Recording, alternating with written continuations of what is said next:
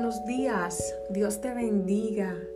Espero que en el día de hoy puedas ver el favor de Dios y donde quiera que vayas pueda ser de bendición. La palabra del Señor en esta mañana se encuentra en el libro de Isaías 43, 18. Dice, no os acordéis de las cosas pasadas, ni traigas a memoria las cosas antiguas. El enemigo es experto en buscar la manera de que como hombres y mujeres de Dios no podamos alcanzar los planes que Él tiene para nosotros y usa muchas estrategias para atacarnos. Una de estas es el pasado. ¿Pero por qué?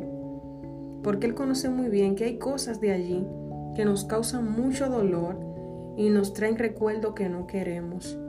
El pasado en nuestras vidas debemos verlo como una lesión, no como una sentencia final en la cual muchas veces pensamos que Dios no podrá hacer nada a nuestro favor por todo lo que hicimos o pasamos.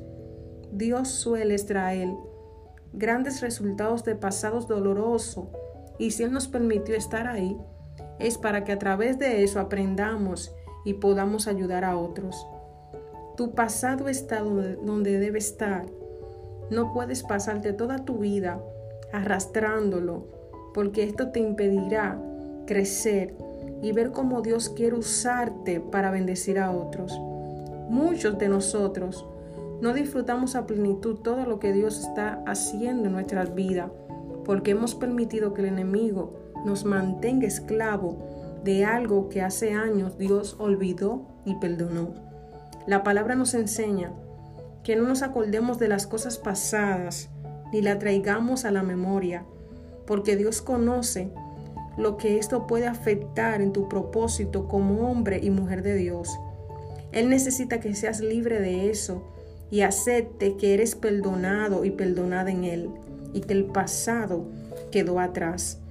Hombre, mujer, no eres tu pasado, eres lo que Dios ha dicho que eres.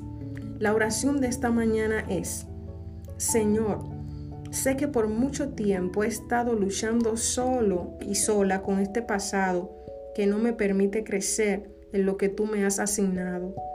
Te pido que me hagas totalmente libre y que me ayudes a permanecer en lo que tú me has dicho que soy. En el nombre de Jesús, amén. Es tiempo de soltar el pasado. Es tiempo de despedirte de él.